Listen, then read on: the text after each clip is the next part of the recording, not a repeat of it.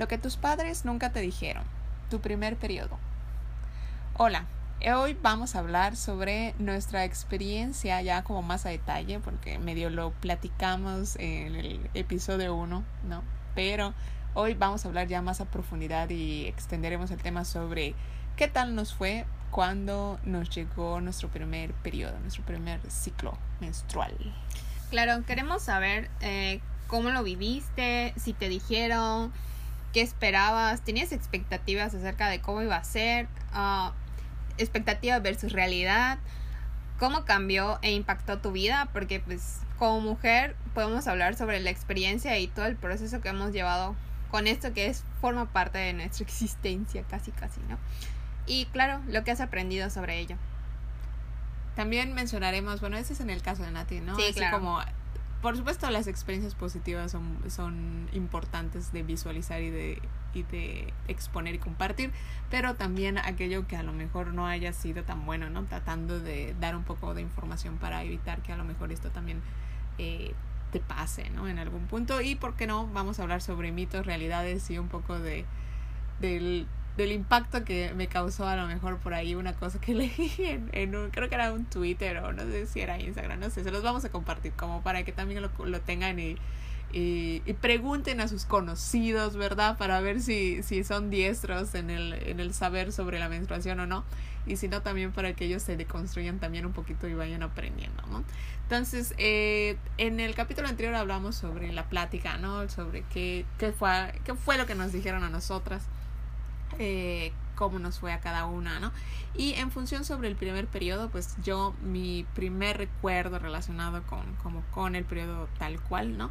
Eh, o el universo, ¿no? De el periodo, pues era lo de mi recuerdo de, de haber visto, ¿no? Como estos productos de higiene menstrual, ¿no? Que en el caso de, en, a lo mejor es más latinoamericano, me parece, ¿no? El uso de eh, toallas sanitarias, ¿no? Estas compresas de algodón que utilizamos para vivir la menstruación, ¿no? Y pues para mí era como algo normal que hubiera en el pasillo, ¿no? Que estuvieran por ahí, ¿no? Pero no era algo como que que yo pudiera como acercarme así nada más y ver, ¿no? Era como, sabía que estaba el pasillo ahí, pero pues hasta ahí, ¿no? Y eh, también, ¿no? Recuerdo que pues como niño, ¿no? Tendría yo como cuatro o cinco años, ¿no? Pues al final pues estás todo el día con tu mamá, entonces eventualmente como que yo era consciente que mi mamá usaba, ¿no? Este, pantiprotectores y también había toallas en el baño, ¿no? O sea, era un, era un objeto de mi cotidianidad. Y eventualmente ella no me dijo tal cual las cosas, sino fue más como de que yo me enteré por mis libros de ciencias naturales, ¿no? Que este proceso se iba a dar, ¿no? Entonces, eh, pues yo estaba así como muy curiosa a cualquier información que me pudiera caer en las manos, yo era así como de, démelo usted ahora, ¿no? Y eh, también, por ejemplo, ¿no? Preguntando ya otro de mis recuerdos, ¿no? Era que, por ejemplo, en los domingos con, los, con la familia, ¿no? Había este, este comentario, ¿no? Cuando ya el tema empezó a, rondar, digamos, en la familia, porque pues al final como niños, como primos, como, como ciclo, como generación, ¿no? Pues al final íbamos viviendo y preguntando más o menos las mismas cosas. Entonces en esas eh, comidas de domingo había este comentario, ¿no? De que a una de nuestras tías, ¿no? Bueno, para empezar hay esta frase, ¿no? Como de sí, cuando te empieza tu menstruación ya pasas de ser una niña, ¿no? Así como de a ser mujer, ¿no? O algo, algo, esa frase, ¿no? Que utilizaban mucho las tías, ¿no? O al menos en nuestra familia. Y entonces tú te quedas así como que, ah, bueno, entonces un día voy a, trin, trin, trin, aparecerá así como una hada madrina de la menstruación y ya seré una mujer, ¿no? Entonces como que, ah, bueno, ok, no, o sea, va a haber como un algo fantástico, maravilloso que, me, que será mi proceso de transición a la adultez, ¿no? Según. Y eh, era que también, por ejemplo, que a una de nuestras tías, ¿no? Este, a ella le bajó muy, muy pronto, creo que tendría como unos siete años, ¿no? Entonces, en este universo de, pues, a, la, a lo que a ella le tocó vivir, ¿no? A ese universo de vida que le tocó, pues para ella realmente el hecho de empezar a menstruar, pues también de alguna manera, y ella lo decía, ¿no? Como que le robaron su infancia, ¿no? Porque ya no pudo jugar como, como antes, su mamá le asignó otros roles u otras, porque había esa, esa lectura en la generación de mi, de mi abuela para con sus hijos, ¿no? Entonces era como de, ah, ya empezó a menstruar, entonces digamos, hay esta lectura de, pues, pues sí, ya es un adulto, ¿no? En esta lectura de, pues adulto, aquel que puede reproducirse y pues ya cumplir su función como, como individuo en el mundo, ¿no? Entonces, pues hay que asignarle los roles o las actividades que hace un adulto, ¿no? Siendo ella, pues una niña de, de 7, 8 años, ¿no? Entonces como que ya no la dejaban jugar con sus hermanas ni con sus juguetes y la pusieron a, a tener otros roles y responsabilidades dentro de la casa, ¿no? A cuidar a los hermanos, o sea, otra, de por sí todos los, los hermanos mayores mexicanos, latinoamericanos sabemos que como si te tocó ser el mayor, pues vas a tener un, un rol ahí importante, pues en el cuidado de tus hermanos, pero pues si eres mujer, pues mucho más, ¿no? Y una mujer que ya empezó a menstruar, eh, bueno, en esta lectura, ¿no? No es que, y, y queremos, vamos a desarrollarlo más, realmente el hecho de que un cuerpo empieza a menstruar, un cuerpo con útero empieza a menstruar, no implica que ya se es mujer, ¿no? O sea, en el constructo social de lo que es una mujer adulta, por supuesto, hay este entendido a nivel fisiológico, puede ser, pero es un proceso fisiológico que, que tienen los cuerpos, ¿no? Pero eh, el, el entendido cultural de lo que implica ser una mujer va mucho más allá de, de si estás menstruando o no estás menstruando, ¿no? Porque hay, hay mujeres que no menstruan, ¿no? O sea, y también hablaremos de eso, hay mujeres que, pues, que nacen sin útero, pues no, no te tocó dentro de la repartición y pues eso no te hace ni más ni menos, sino simplemente así, así pasó. Y eh, también, ¿no? Era, era esto, ¿no? Que la idea de, eh, pues cuando llega tu menstruación te vas a transformar en una señorita, ¿no? Y ya tendrás como este proceso mágico a través del cristal, ¿no? De ser para ser mujer y tendrás estas, estas cualidades, ¿no? Eh, ya te podrás, en, en, la, en la cabeza de un niño es como de, ah, bueno, pues que, que ya voy a poder hacer y que no podré hacer, ¿no? En, en la diferencia entre soy una, una mujer y yo no soy una mujer. Este, y esos serán como mis, mis entendidos, ¿no? Eh, pues no sé, Nati, ¿tú qué recuerdas? Previo a, ¿no? Así como claro, dentro claro. de la... Ah, ¿Qué recuerdo? Pues sí recuerdo haber visto las toallas, pero era más como de, ah, como niño prepuber, de, ah, ok, están ahí y nada más, ¿no? Pues como les decíamos en el capítulo anterior, yo cero que me importaba por los temas que veíamos o me generaban curiosidad. Yo decía, ah, sí, pues ese cambio va a ocurrir, ¿no? O, o la regla en algún punto del periodo va, va a llegar, ¿no? Pero no era como que tuviera algún conocimiento o alguna expectativa fue así como de ya cuando llegó pues llegó y ahora qué toca no o sea no pues tu toalla usarla y, y ya no creo que hubiera algún una plática con mis primas mm, cero ni se hablaba o sea porque hashtag latinas Mm. esos temas son tabú Bueno, sí, por supuesto, y la menstruación como tal es un tabú porque, bueno, hay Sí. ese momento, ¿no? O sea, yo sí recuerdo, ¿no? Como de, como de niño acompañar a comprar a lo mejor al súper o ver estos productos, es como de, ah, pues sabes que están ahí, ¿no? Pero, este, mm, la diferencia, por ejemplo, cuando ya tienes eh, tu periodo, es como que lo relacionas, ¿no? Como de, pues si te toca o te mandan a comprar cosas, pues también vas a, comprar toallas, ¿no? Ahora, cuando ya te tocó, el hecho de comprar toallas, mm, ya como niño, no sé, en la mente de, de ese prepuber que está menstruando a lo mejor, ¿no? Es como de, voy a comprar estas toallas y la persona que me va a cobrar va a saber que son para mí.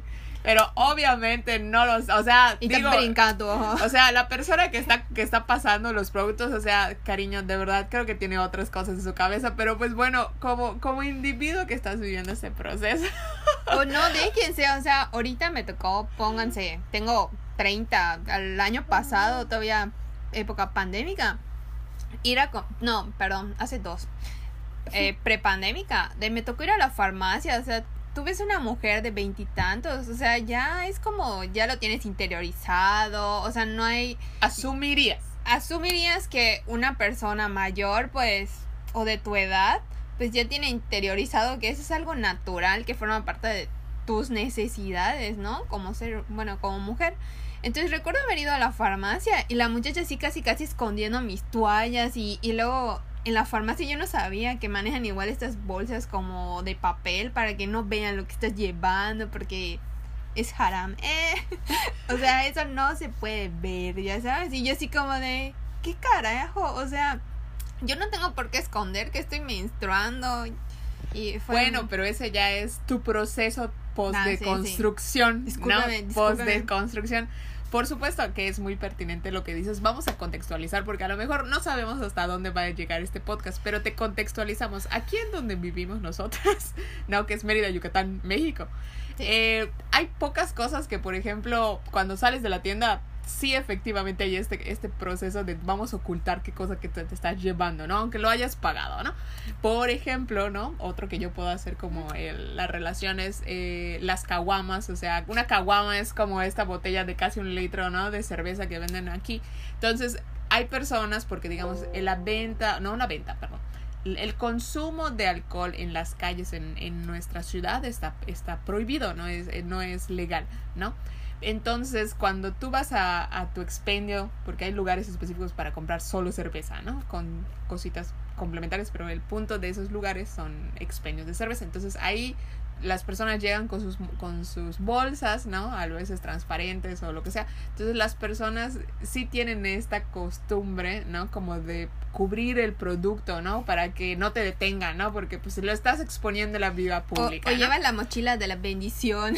Pues sí, también hay quienes lo llevan en la mochila porque las mochilas, ¿no? Pues están, son de material no transparente, sí, sí. ¿no? También. Entonces, ese es un producto, por ejemplo, que a nivel cultural aquí, pues sí te cubren, o sea, sí te lo, te lo embolsan para que no se vea. El, el de las toallas también, ¿no? O sea, porque hay como este, pues al final es eso, ¿no? Es, es un tabú a nivel general, es un tabú, no debería de serlo. Hay ma- en mayor o menor medida, ¿no? Ah, creo que pues al final decíamos esto, ¿no? Lo mencionábamos en el capítulo anterior. No es que hay educación sexual. Ahora, que esa educación sexual sea abierta, sea positiva, sea eh, en función de brindarte las mejores herramientas y darte la información pertinente, pues ahí eso, eso ya es otra cosa, ¿no? Pero sí hay un cierto ejercicio de educación sexual, por ejemplo, ¿no? En este hecho de, de ocultar, de decir, de, de, de guardar, ¿no? De que no se vea. O sea, eso es una educación sexual en función de que te están enseñando de que eso, eso es algo que no debe ser visto, es algo que no se debe de, tomar conciencia de que está ahí, ¿no? O sea, si este, este es un hecho, ¿no? Eso pasa. Y este, por ejemplo, ¿no? Eh, ¿Qué te dicen? O sea, realmente sí te dicen va a ocurrir esto, pero no te lo de, voy a utilizar esta palabra que usamos aquí, desmenuzar, ¿no? ¿Qué es desmenuzar? Lo utilizan en la cocina, ¿no? Como que es deshebrar una carne, ¿no? Eh, eh, hacerlo por fibras, dejarlo como hilos, ¿no? La carne. O sea, explicártelo así súper mega pues. a detalle, ¿no? Ujú. Entonces no te lo dicen y tú así como que, ajá, voy a menstruar, pero, pero ¿y cómo, no? Había, por ejemplo, hubo una persona en un punto, ¿no? Que estábamos hablando sobre la menstruación y, él y era un hombre, ¿no? Y me decía, eh, yo, por ejemplo, cuando empezaron a ver ese tema en la escuela, o sea, yo pensaba el adulto, o sea, bueno, yo estaba hablando con un adulto, ¿no? Claro. Pero él me decía, mi yo de niño, cuando me presentaron ese tema en la escuela, yo pensaba que las niñas iban a menstruar, o sea, ese proceso de la menstruación era como que él se compadeció, ¿no? Porque en su cabeza de niño, ¿no? Para era como de, o sea, estas van a estar todo el día, las 24 horas, los días que le toque, ¿no? Porque pues hay, ah, va a estar todo el tiempo, mens o sea, todo el tiempo sangrando, sangrando, sangrando. Y en su mente fue como que, ¿cómo no se mueren, no? O sea, también, ¿no? Hay, hay como ese chiste, ¿no? Creo que Claro. salió en Big Bang Theory de, pues no puedes confiar en un, en un, en un ser que se la pasa eh, sangrando tantos días y no se muere, ¿no? O sea, digo, es que es eso, eso es una realidad. O sea, te dicen, sí vas a menstruar, son de tal día a tal día y ocurre este ciclo. Ahorita vamos a, a desmenuzar esa parte. Sí. Pero, o sea, no te explican. O sea, realmente, y oh sorpresa, hasta que ya llega el momento, ¿no? Tampoco te dicen, o sea, tú dices sangrar, pues al- todo niño ha sangrado, porque todo niño se ha dado en la madre, ¿no? Entonces, tú lo sabes, los niños lo saben, o sea, sabes que la sangre es líquida, ¿no? O Sí. sea, esta parte de la coagulación, porque pues así es como ocurre, ¿no? El, el desprendimiento del endometrio, ¿no? No es como una... eh, depende también, ¿no? Tu ciclo puede ir cambiando, pero generalmente es ahora sí como, pues es eso, es, es una membrana, es una capa, ¿no? Que está ahí adentro en el útero y se va a ir desprendiendo poco a poco. Son pedazos de esa membrana que son lo que tú vas a ver como menstruación, ¿no? En mayor o menor medida, ¿no? Por diversos factores puede estar más líquido o más a estilo un coágulo, ¿no? Más eh, como gelatinoso, digamos, condensado, ¿no? Como un gránulo, ¿no? Eh, pero eh, pues no vas a estar las 24 horas del día teniendo este proceso de evacuación de ese flujo. O sea, eso no va a pasar, ¿no? Pero eso no te lo dicen, ¿no? Entonces, por ejemplo, yo eh, les comentaba en el episodio, no en el episodio creo, en el artículo, ¿no? Sobre la menstruación que tengo en, en caja abierta, que para mí cuando llegó mi menstruación, yo estaba en la escuela, ¿no? Eh, y a mí sí me tocó, o sea, me tocó que estaba en la escuela, ¿no? A diferencia de Nati. Y yo lo que vi fue como de una mancha extraña café, ¿no? En mi ropa interior. Y yo me quedé así como que, mm, ¿y esto qué es? ¿No? Porque digo, o sea, como, pues no te dicen, o sea, no te, no te dicen, bueno, la primera vez no te dicen las variantes que pueden haber. Entonces, digamos, ¿por qué? Porque es un tabú, ¿no? Entonces, eh, cuando me pasa esto, yo me quedo así como que, mm, no sé qué es esto, ¿no? No es normal porque pues no, no es algo que ocurra de conoce tu cuerpo. ¿No? Esto, bueno, al menos algo, alguien que tenga regla, sí, o sea, que veas de manera constante la revisión de tu ropa interior, ¿no? Entonces, este, cuando pasó, yo no, me quedé con la duda, ¿no? Y como yo ya venía cargando una toalla eh, sanitaria desde mi cuarto de primaria, eh, pues yo dije, pues entre lo que no es y lo que es, lo voy a, me lo voy a poner, ¿no? Y para eso también, por ejemplo, ¿no? O sea, yo en mis juegos de niña, ¿no? Y también ya les, les lo puse por ahí. Eh, otra cosa que yo hacía en algún punto, no lo hice siempre, todos los días, ¿no? Pero era una cosa que haces como niño, como cuando te pones los zapatos de tu mamá porque quieres saber qué es sentirte con los zapatos de tu mamá pues yo en algún punto sí llegué a abrir una, un, un, una toalla sanitaria a lo mejor y sí me la puse, ¿no? Pero era como de, bueno, para mí era como de, ah, pues si ella se lo pone, pues yo también me lo voy a poner, pero era como un juego, ¿no? Pero en este jugar, ¿no? De alguna manera el jugar también te brinda estas herramientas, porque al final como que si nunca has abierto una toalla, tú te quedas así como que, ajá, y luego cómo esto se abre, ¿no? Porque hay, hay cada marca maneja una manera diferente de de poner sus etiquetas que son adheribles, ¿no? Entonces, eh, pues tiene, tienes que desarrollar tu técnica, ¿no? De que hay unos que se abren primero las alas, otros que no, y de, quitar como la, la etiqueta central de la toalla, abrir las alas y cerrarlas porque si no se te va a pegar en la, en, en la cinta adhesiva del centro, ¿no? O sea, hay, hay toda una cosa que aprender a nivel un ritual. un pues no un ritual, pero sí hay una cosa como técnica que si nunca lo has hecho, la primera vez puede ser un poco así como de, ah", ¿no? Sí. Y el y así, ¿no? Entonces, digamos, esta parte yo ya la tenía por mis juegos previos, por eso el juego es muy importante, hay que dejar que los niños jueguen a muchas cosas, ¿no? A ponerse una toalla, por ejemplo, ¿no? Este a cambiar un pañal de un bebé de juguete, ¿no? Porque también cuando hay niños o, o, te toca en algún punto cambiar a un pañal, no sabes cómo, cuál es la direccionalidad de un pañal, ¿no? Así es. Entonces, por eso es importante el juego. Entonces, eh, pues yo ya sabía estos elementos, ¿no? Entonces ya decidí, pues bueno, no sé qué es esto, me lo voy a poner por si sí o si no. Entonces, a lo largo del día, pues ya fui percibiendo en mi cuerpo este, estas descargas de flujo y ya dije, ah, bueno, entonces sí es, ¿no? Otra cosa, por ejemplo, que quisiera yo preguntarte a ti, porque te lo dejan tan a la, a la, a la de que sí lo entendió, ¿no? Y obviamente que no entendiste nada, pero como tampoco quieres preguntar. Exacto, porque esas cosas no se preguntan. Claro, este, te dice tu mamá, ¿no? Este, en sí, te tienes que cambiar, o sabes que se tienen que cambiar estas cosas cada determinado tiempo, pero pues te dicen, pues cada determinado tiempo, y tú, ¿cuánto es eso? ¿Cada hora, cada día? ¿Cuántos más o menos me las, me las debo de ¿Cuántas debo de usar al día, por ejemplo, no? Entonces tú vas ahí como que, ah, bueno, pues sientes una descarga, ves que pues obviamente tienes el flujo ahí y eventualmente sí es cierto, la toalla lo va a absorber, pero la primera sensación es como de te vas a manchar, ¿no? Como que el flujo se va a salir por todas partes. No pasa eso. Bueno, podría ser si la, si la, si, ¿cómo se llama? La ropa interior en la que está puesto la toalla, pues está muy holgado, ¿no? Sí. Pero si es, si está como estrecho, si está, eh, ¿cómo será? ¿Cuál es la palabra? Como muy, muy justo al cuerpo, no muy ajustado. No, no hay peligro, digamos, ¿no? De que se vaya a salir el flujo y, y la compresa al final va a absorber el flujo, que es, esa es su función. Entonces, pues habían, es, yo sí tuve, por ejemplo, esta, estas complicaciones de, le voy a decir así, porque yo no entendía cada cuánto la tengo que cambiar porque no te lo dicen. O sea, a veces yo mi referente era como ese comercial donde salía el líquido azul de, de Avatar, ¿no? Así como de la sangre del alien. Y tú así como que, ah, bueno, entonces más o menos como antes de que llegue el flujo al borde, ¿no? Exacto. Antes de que se desborde, ¿no? Sí, sí. Este, y ya más o menos dependiendo del flujo de cada quien, pues ya tú vas sacando tu número de horas, ¿no? Por supuesto, hay, y también tienes que tener esto en cuenta, ¿no? Pues no, debe, no debes de pasar más de 8 horas con una sola toalla, Sí. sea que tengas mucho flujo o no, porque aquí vienen las infecciones, ¿no? Sí. Entonces, eso, eso es un detalle que no te cuentan. No, nada como que carambas, yo hubiera preferido, ¿qué me hubiera gustado? Claro. Como que, mira, esta es una toalla, vamos a hacer jugo de Kool-Aid y te voy a mostrar cómo funciona, ¿no?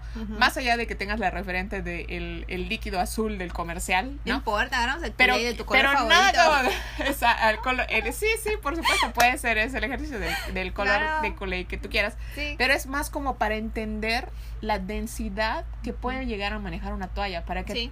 tengas tú la paz interna de, de decir, exacto. bueno, ok, sí me va a aguantar, voy a poder estar haciendo todas estas cosas en la mañana y entonces ya, o en el día, y ya cuando ya sea el tiempo, pues vas y te cambias. Pero esto no hubo, ¿no?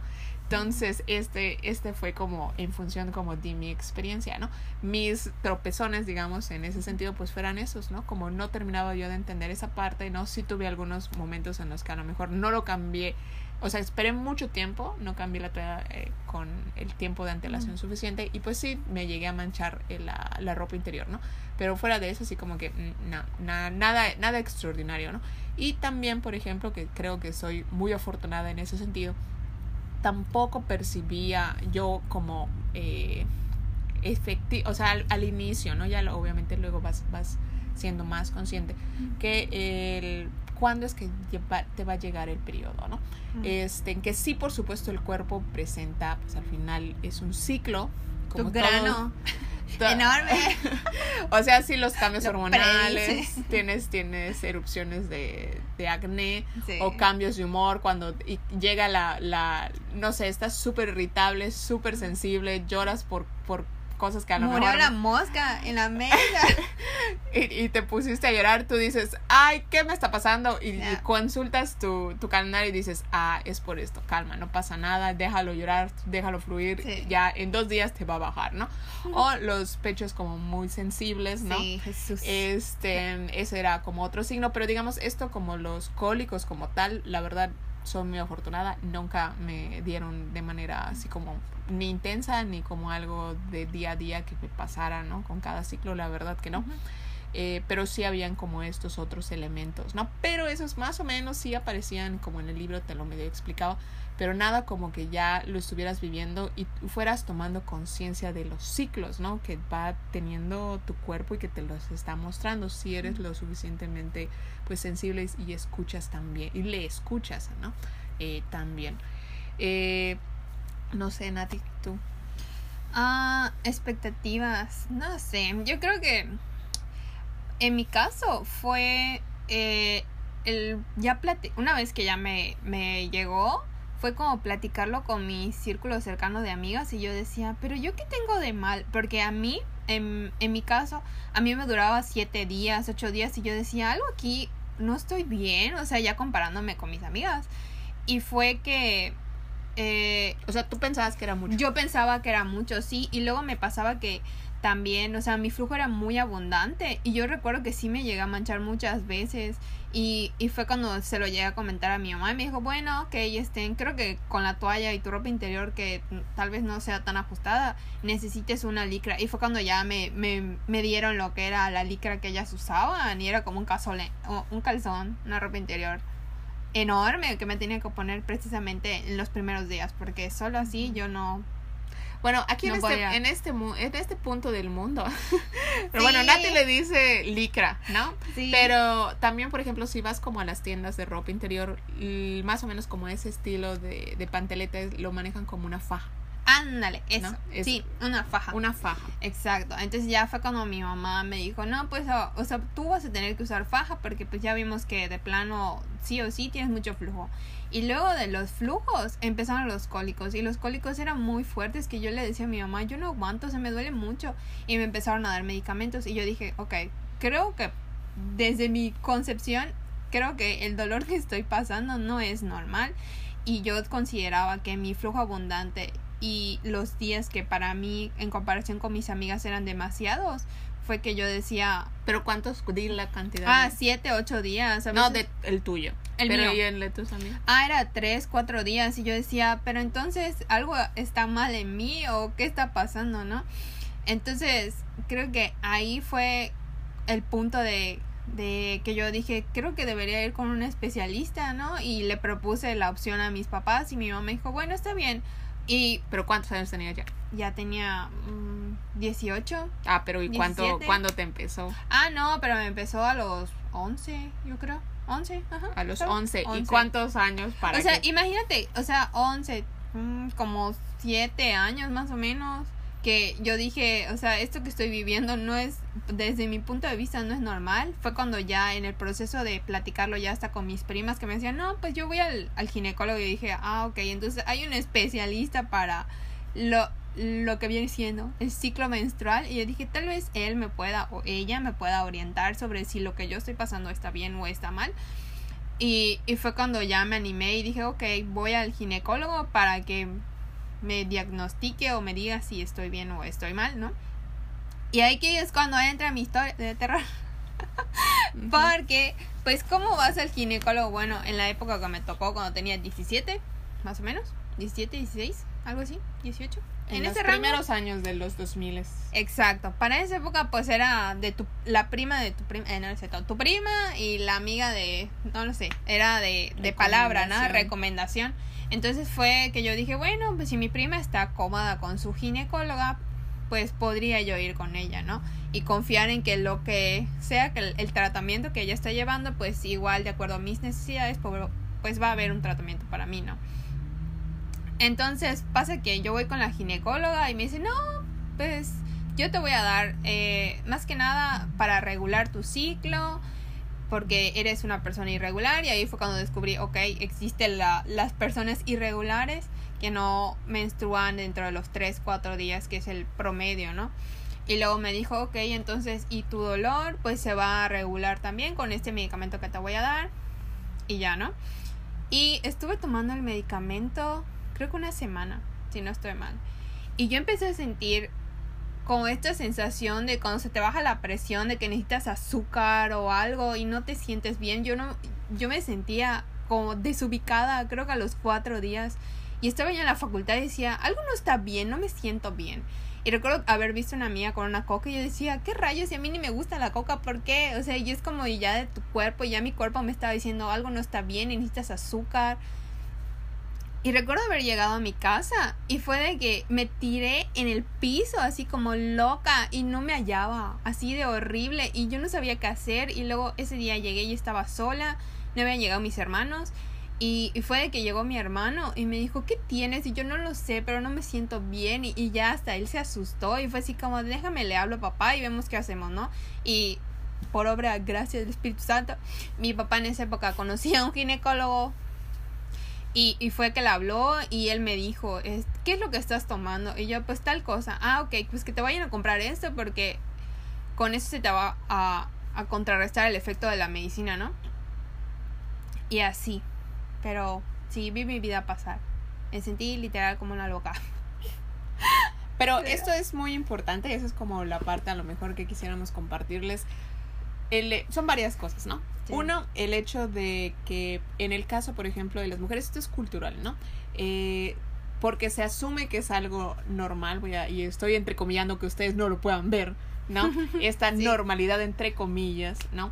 De que el, el dolor o el sufrimiento es algo Sí. que se asume que los cuerpos de las mujeres deben de procesar y no deben de manifestar ni, ni quejarse y que lo deben asumir que es parte de, ¿no? Hay esta narrativa desde, desde la religión también, pero digamos es, es, es algo que está, ¿no? Entonces, Nati, por ejemplo, tuvo que tener todo este, todos estos años de proceso de tener un ciclo irregular en función de a lo mejor una extensión un poco más larga de, de tener el ciclo, ¿no? O sea, estar Sí. menstruando más de lo normal.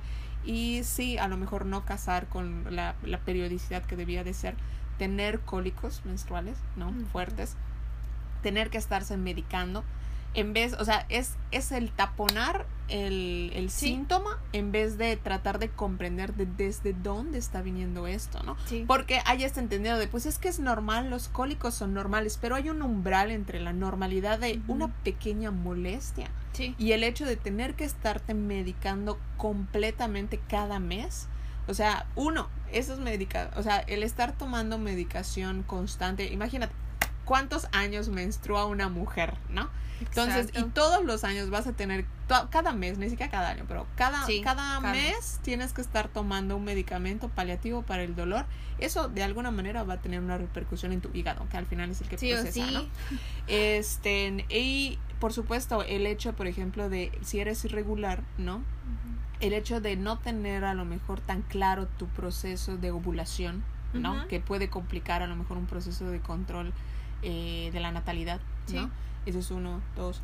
Y también el hecho de que a lo mejor las niñas manifiesten esto y haya una poca sensibilización, ¿no? Sí. El hecho de, pues, ay, tómate, como le hicieron a Nati, ¿no? Pues, ay, tómate una pastilla y ya, ¿no? Sí. O sea, no hubo una continuidad, no hubo un acompañamiento real en función de este elemento, ¿no? Porque, pues, es que es normal, está sangrando, pero, pues, y sabemos que tiene que tener cólicos y, pues, que ni modos que se aguante, ¿no?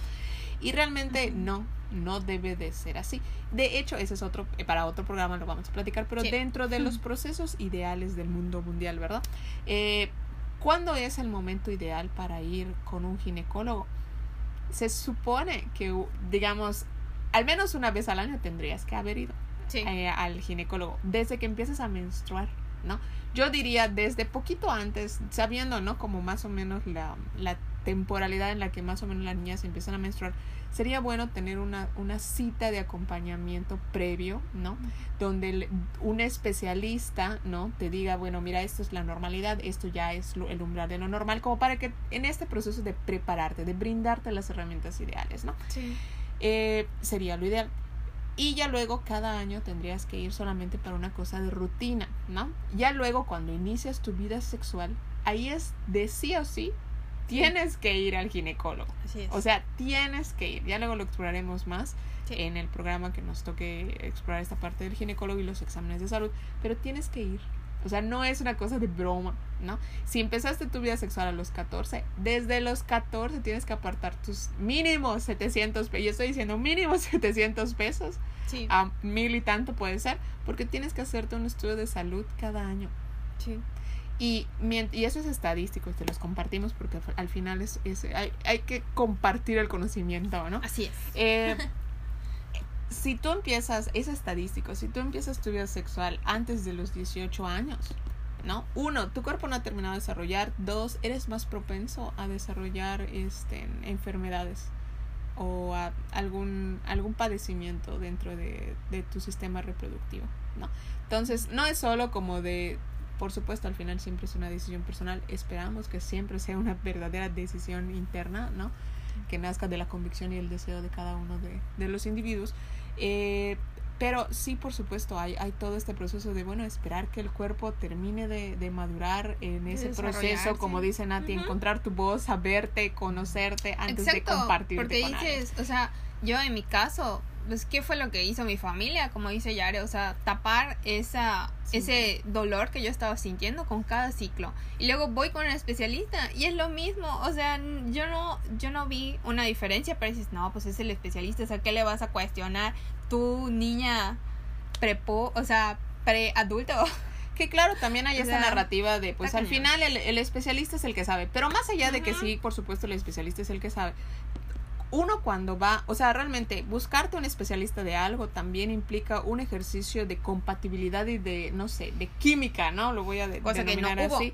O sea, el hecho de que te inspire la confianza, que tú que tú veas que pues está prestando atención a lo que te, tú estás manifestando y tú estás diciendo, ¿no? Porque al final, sí, por supuesto, el especialista, pues al final tendrá conocimientos, pero al final, pues el que está experimentando el dolor, el padecimiento en carne propia, pues al final siempre es el paciente, ¿no? Y, y, Sí. y, pues al final tú vas a entregar en este ejercicio de confianza, ¿no? Que se desarrolla entre paciente y, y cliente, ¿no? Perdón, entre paciente y doctor, Sí. eh, pues este ejercicio de pues darle permiso para que pueda accionar en tu cuerpo, ¿no? Y creo Sí. que no hay nada más importante que el cuidarse a uno mismo, ¿no? Y es tu responsabilidad. y escucharse a uno mismo, ¿no? Exactamente.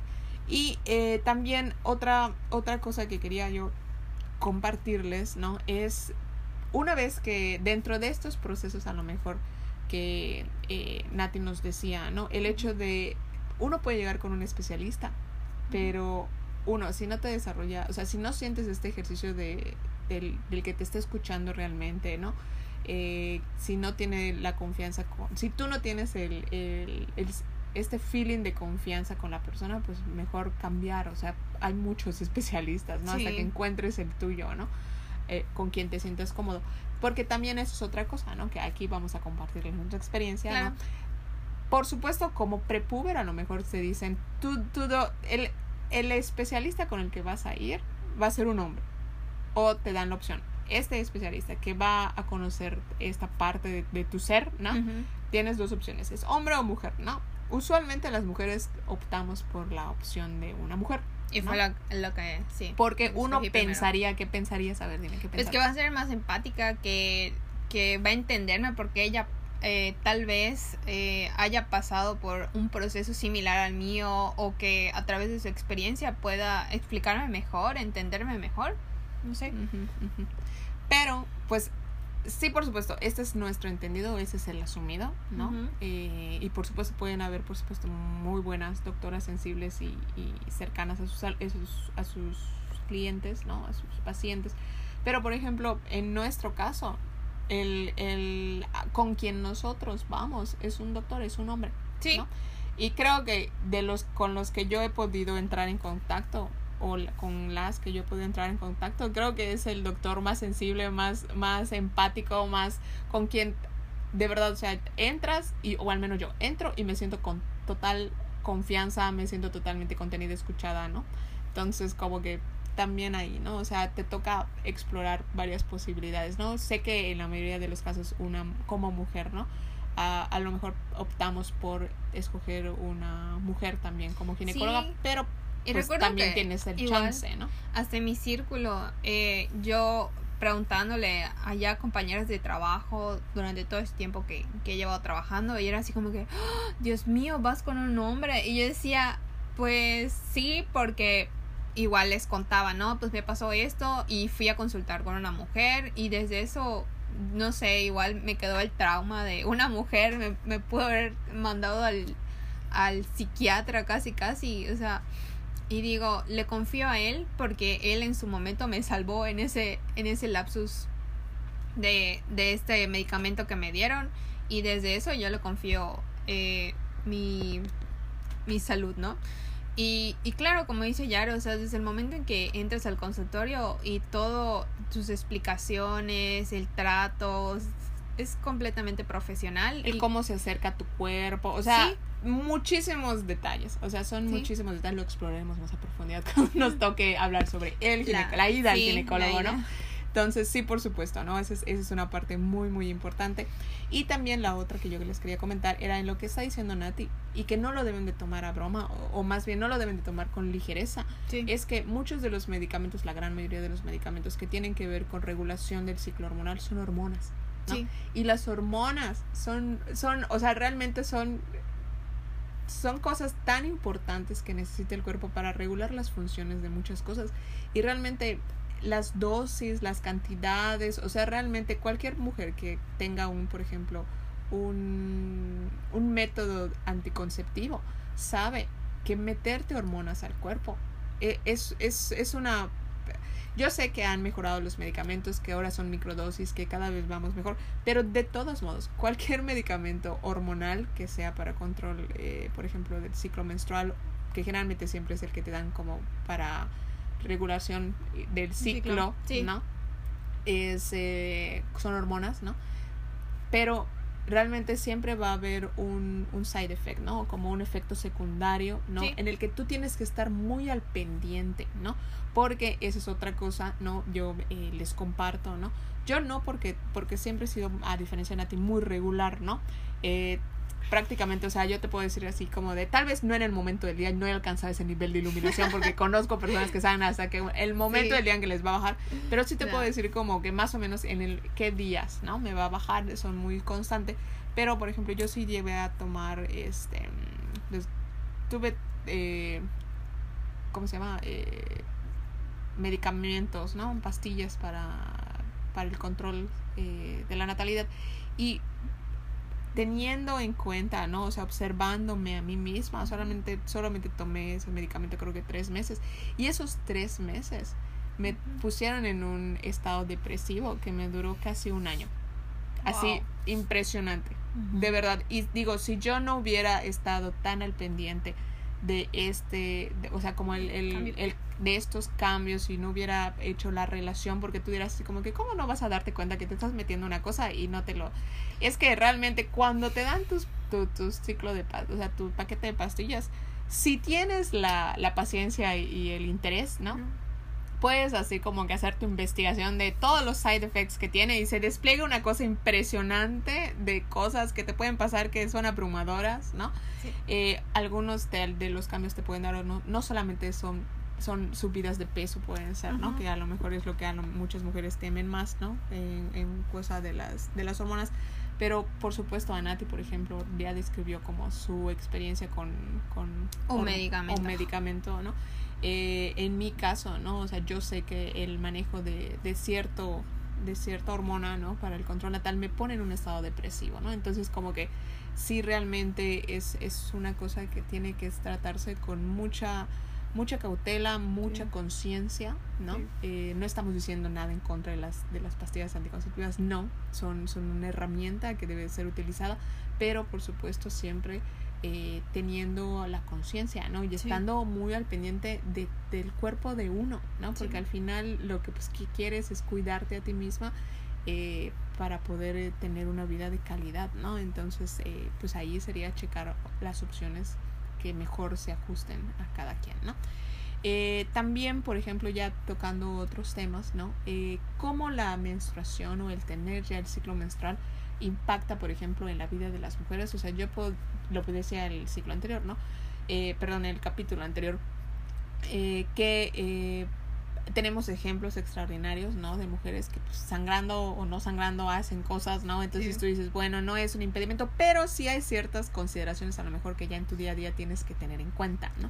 Como por ejemplo el tener estas, porque digo, al final es una cosa de conveniencia, ¿no? Así como que ya, ya que empiezas tu ciclo, pues empiezas a apreciar como las panteletas oscuras, ¿no? Porque dices, pues ya empiezas a separar así como que tu, tu ropa interior de cuando no tienes el ciclo a cuando tienes el ciclo, ¿no? Y hay, hay Mi calzón favorito no se usa en el ciclo. Exactamente, ¿no? O sea, hace como que ya tienes como tus, tus panteletas específicas de acuerdo a, a tu necesidad, ¿no? Eh, ese puede ser uno, por supuesto también el hecho que a lo mejor no es algo que contengan conciencia como que los hombres mucho en, en, su mente, ¿no? Pero por ejemplo esta parte de, eh, pues cuando planeas un viaje, o sea, si tú quieres ir a la playa, ¿no? O sea, si quieres sentirte como en la plenitud de tu experiencia, ¿no? Pues tienes que considerar como, bueno, ¿qué, qué, qué semana es que quieren ir? ¿En cuánto tiempo más o menos? Como para que yo sepa si voy a estar con mi ciclo, si no voy a estar con mi ciclo, si voy a estar premenstrual o postmenstrual, o sea, todas esas cosas. Sí, porque hay mujeres que piensan que se van a desangrar y no pueden entrar a una piscina.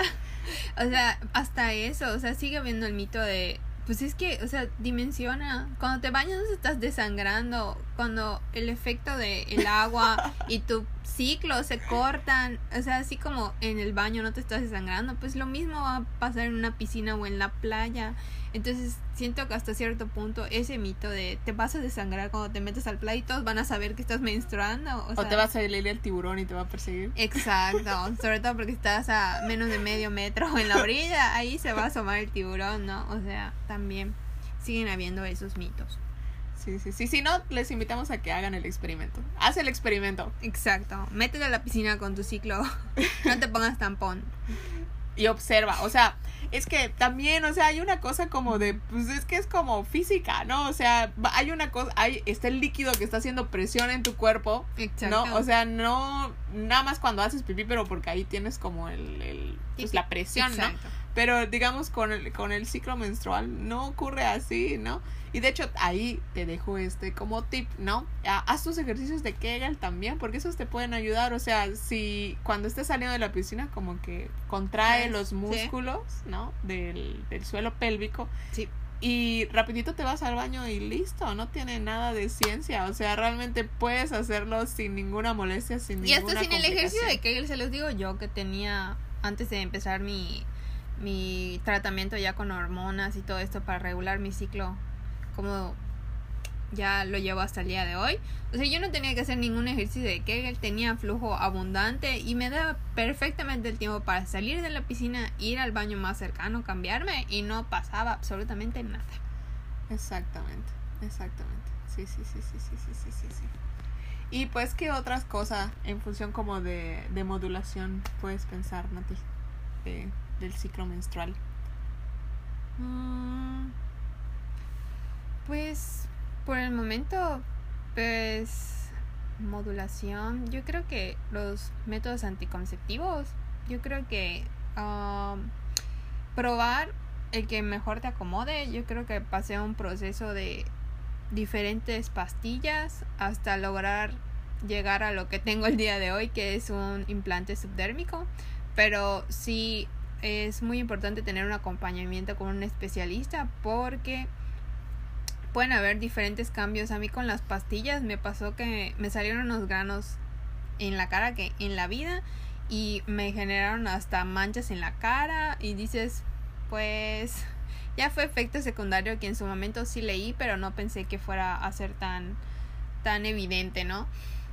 Y creo que el que más me acomodó fueron las inyecciones, pero con la pandemia lo que menos quería es era estar yendo al médico cada mes con la exposición de que había gente que iba a consultar mm, por casos de COVID. Entonces fue de que ya me propusieron pues la opción del implante y, y el que tengo dura tres años. Pero pues igual, o sea, con el implante pasa que así como se te puede quitar después del primer año de estarlo usando, se te puede quitar un mes sí, un mes no, o dos meses sí y un mes no. Entonces por ahí pues igual darle el seguimiento oportuno, ¿no? Porque también pueden haber otros efectos. Sí, sí, exactamente. Y pues vamos a, ir ya como cerrando esta parte para explorar porque es necesario, ¿no? Ya digo, de alguna manera hemos hecho, pero nada, como que le, le digamos un, un, espacio para hablar sobre los mitos en torno a la menstruación, ¿no? Ya de, medio me, habíamos mencionado una, ¿no? Cuando un cuerpo empieza a menstruar, no, no ocurre un cambio mágico maravilloso de, de niña a mujer. Sigue siendo la misma persona. Sigue siendo la misma persona. Ahora sí, por supuesto, tienes que tener estos cuidados, tienes que tener higiene. Eso es muy importante. Báñense, báñense. Ya no estamos en la edad de por favor, báñense. Es muy importante solo con agua, ¿no? No necesitas poner jabón, no necesitas poner absolutamente nada más por ahí. O sea, solamente es con agua, ¿no? Y ya. Eh, las niñas siguen siendo niñas, niñas que van a seguir desarrollándose. El proceso de llegar a ser una mujer implica muchas más cosas que solamente menstruar, ¿no? Eh, también, por ejemplo, uno de los mitos, voy a poner mitos, pero ajá, ¿no? Este, el que no puedes usar ropa blanca, ¿no? Durante el ciclo menstrual. Eh, ah, no lo sé. O sea, ya de por sí, no, bueno, depende, ¿no? Hay quienes sí les gusta la ropa blanca y a, a, las personas a las que no les gusta la ropa blanca. Si no te gusta la ropa blanca, no tengas ninguna complicación, no la compres, ¿no? No la uses. Pero si te gusta la ropa blanca, caramba, úsalo, ¿no? Simplemente, pues ahora sí como que, pues como decía Nati, ¿no? Pues hay estas opciones como de fajas, ¿no? Que te dan como una, un soporte extra, ¿no? A la o los productos que ya últimamente, pues ya se van conociendo como, como lo es el la copa menstrual o no lo sé, una toalla de tela que se acomoda a tu cuerpo, porque hasta eso para mí, la verdad, estoy fascinada con ellas. y ya fue ahí cuando rompí con el tabú de la sangre menstrual es, sucia, cosa que no lo es. Y de hecho ni siquiera huele. Exacto. O sea, por supuesto, voy a, voy a explicar esa parte. Porque cuando aquellos, aquellos cuerpos, aquellas personas, aquellos seres que hayan estado cerca de un cuerpo menstruante, ¿no? Si ese cuerpo menstruante utiliza este, toallas toallas sanitarias desechables, ¿no? Hay estas que son como súper mega perfumadas. Por favor, no usen esas cosas súper mega perfumadas, ¿no? Porque no debe haber nada, nada excesivo ahí, ¿no? Pero bueno, eh, en nuestra vulva, ¿no? Debe de respirar, no debe haber contacto con cuestiones de más allá de lo necesario, ¿no? Porque puede romper su barrera normal, ¿no? Eh, entonces, cuando. porque hay esta idea, ¿no? De que la sangre va a apestar, ¿no? Pero realmente, porque a lo mejor no lo sé, tenemos esta idea de, de la sangre, no lo sé, de las carnicerías o algo así. Pero es que es que es, es que la sangre de la menstruación es completamente diferente, no es como la, la de tu un cuerpo. Objeto que un, putrefacta. Exactamente, o sea, no es sangre putrefacta, no, no es sangre putrefacta. Pero la cosa es como que. Eh, hay esta idea, ¿no? De voy a comprarme estas toallas súper mega perfumadas para que nadie huela, nadie perciba que estoy menstruando. Cariño, la, la, la sangre menstrual no huele a nada. No, o sea, si lo que huele, por ejemplo, cuando ya entra en contacto con la, con la toalla esta súper mega perfumada, y por supuesto, si tienes la toalla en una, está en una zona húmeda, ¿no? Eh, recibiendo este flujo, ¿no? Y le pones esos, esos, esos olores químicos, por supuesto va a haber una reacción y hay un aroma particular que las personas, lo, si lo, lo identificas, puedes identificar como a, no sé, a cierta distancia, ¿no? Un cuerpo menstruante que está utilizando este tipo de toallas. ¿Por qué? Porque al final está haciendo contacto, está haciendo una reacción química. Entonces, eso es uno, ¿no? O sea, tu, tu flujo menstrual no es sucio, no es contaminante, no apesta, ¿no? Yo, por ejemplo, les comparto luego eh, en mi experiencia, porque lo estuve haciendo en la pandemia un rato, era que eh, hay esta experiencia de vivir tu menstruación sin utilizar nada, ¿no? O sea, conectar de alguna manera con tu cuerpo a ese nivel, digamos, como que ya más, más alto, ¿no? Donde tú muy puedas, muy zen, ¿no? De maestro, de donde tú puedas de alguna manera identificar cuándo el flujo ya está viniendo y pues ir al baño y entonces sentarte y esperar que el flujo se descargue y listo, ¿no? Y sí se puede hacer, o sea, soy testigo de que sí se puede hacer, ¿no? Testimonio. Testimonio. Y entonces, una cosa que a mí me, impactó, porque lo dimensionas diferente, ¿no? Viendo el flujo en una toalla menstrual, pues es diferente, ¿no? Porque por la manera en la que va a distribuirse el flujo en la toalla, parecía que es muchísimo flujo, ¿no? Sí. Y, y pues al final te terminas eh, moviéndose en barra, ¿no? En la vulva, o sea, hay todas estas experiencias que a lo mejor no son tan agradables. Pero, por ejemplo, yo teniendo esta experiencia del sangrado libre, era que realmente pude dimensionar que la cantidad de flujo de mi ciclo menstrual era así como de, ja, me reí, o sea, de risa, ¿no? Así yo decía así como de, no mal, o sea, en mi mente así como que tanto dinero que he gastado, ¿no? O sea, no puede ser esto posible, ¿no?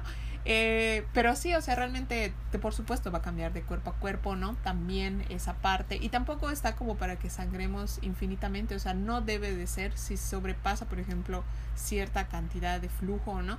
Eh, si tú consideras, también puede haber estos procesos que, que, lo sé que son como historias de terror de mujeres que a lo mejor por un desequilibrio han sangrado de manera constante, ¿no? O sea, en este constante que decíamos, ¿no? Como intermitente, por más de un mes. O sea, si tu ciclo dura más de un mes, tienes que ir al doctor a ver qué es lo que está pasando, ¿no?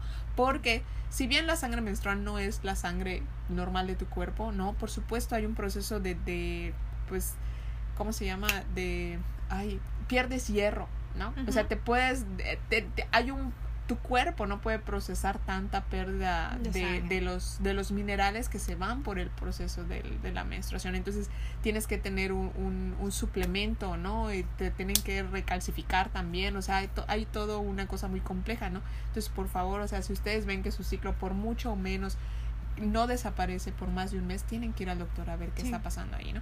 Entonces, eh, ¿qué otra parte de los mitos? Que eso es una cosa que me dio mucha risa cuando en algún punto alguien me lo mencionó. Que, al, que, lo, que cuando, cuando explicaron, porque esa es otra cosa así como de yo en mi mente, así de no puede ser esto posible, pero bueno, ¿no? Cuando te explican en la escuela esta cosa de que cada las mujeres te lo dicen así, ¿no? Entre comillas, claro que es es una campana de Gauss, o sea, te están dando una información que aplica en el grueso de la población, pero tienes umbrales donde a lo mejor va a ser menos cantidad de humano, menos tiempo y otro en el extremo va a ser más tiempo, ¿no? Eh, de distancia, ¿no? En, en, cuanto a la menstruación.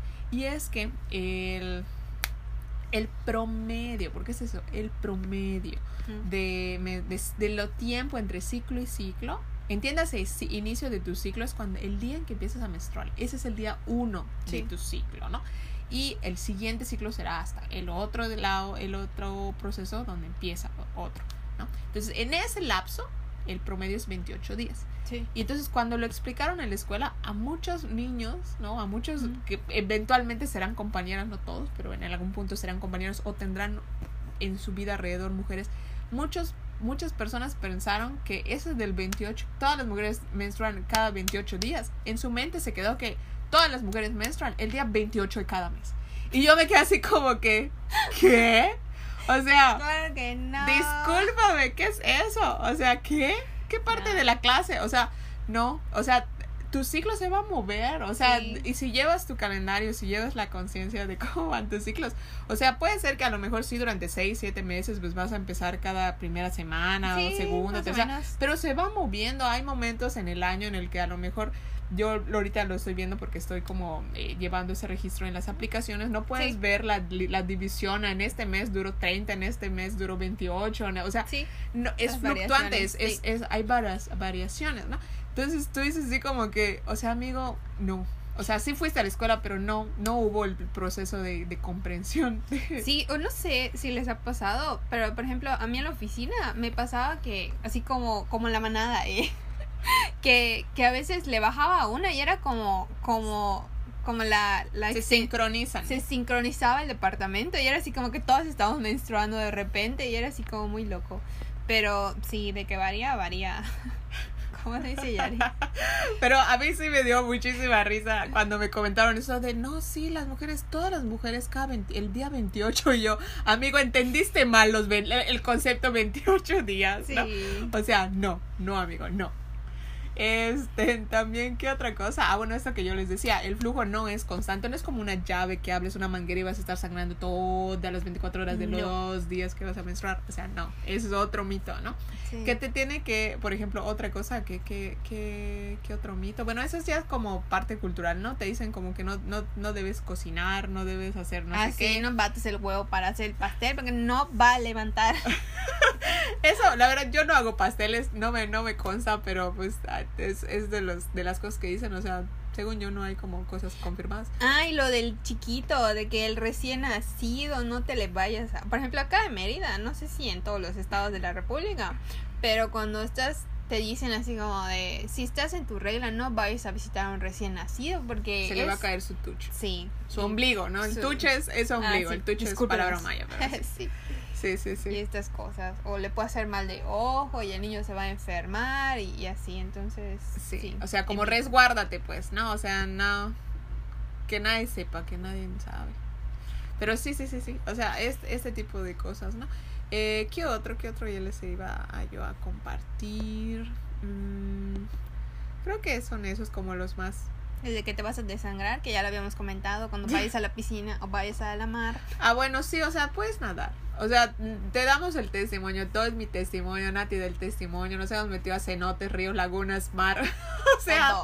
No, no hay, no hay ningún problema. Por supuesto, si lo vas a hacer por primera vez, pues hazlo con un grupo de confianza, ¿no? Por si Sí, sí, llega a sí. haber alguna descarga de flujo. Pero digo así como que digas, qué impresionante.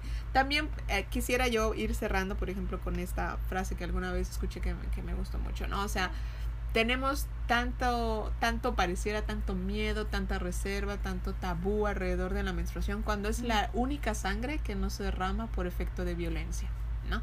Entonces, o sea, la, la sangre que se derrama por guerras, por, por uso de armas, por conflictos, eh, no sé, con el narco, con la guerra, no sé, o sea, esa sangre pareciera que no tenemos ningún problema, pero la sangre es la que da vida, la que está relacionada con, pues, pues eso, con el ciclo de la vida, no debería de ser una cosa que nos escandalice ni que nos abrume. Y también, por ejemplo, si tienes, eh, que eso es otra cosa, ¿no? Este, mm, te invitamos a que seas parte también de ese proceso de no ocultes tus, tus, tus ¿cómo se llama? Tus eh, productos de higiene menstrual si necesitas ir a cambiarte en el trabajo o en la oficina, ¿no? O sea, tú con toda la dignidad vas, sacas tu toalla, ¿no? Sí. Y dices, ahorita regreso, voy al baño, ¿no? O sea, no hay por qué ocultarlo, ¿no? O sea, no hay por qué guardar las cosas. También hay que ser solidarios. Si tú ves, alguien te comparte de que alguien necesita, creo que ese es un ejercicio de solidaridad, creo que todas las mujeres lo hacemos, ¿no? Pero si eres hombre, ¿no? Aquí voy a dejar un consejo también. Sí. Eh, siempre tengan eh, un producto de higiene menstrual para alguien que lo pueda necesitar.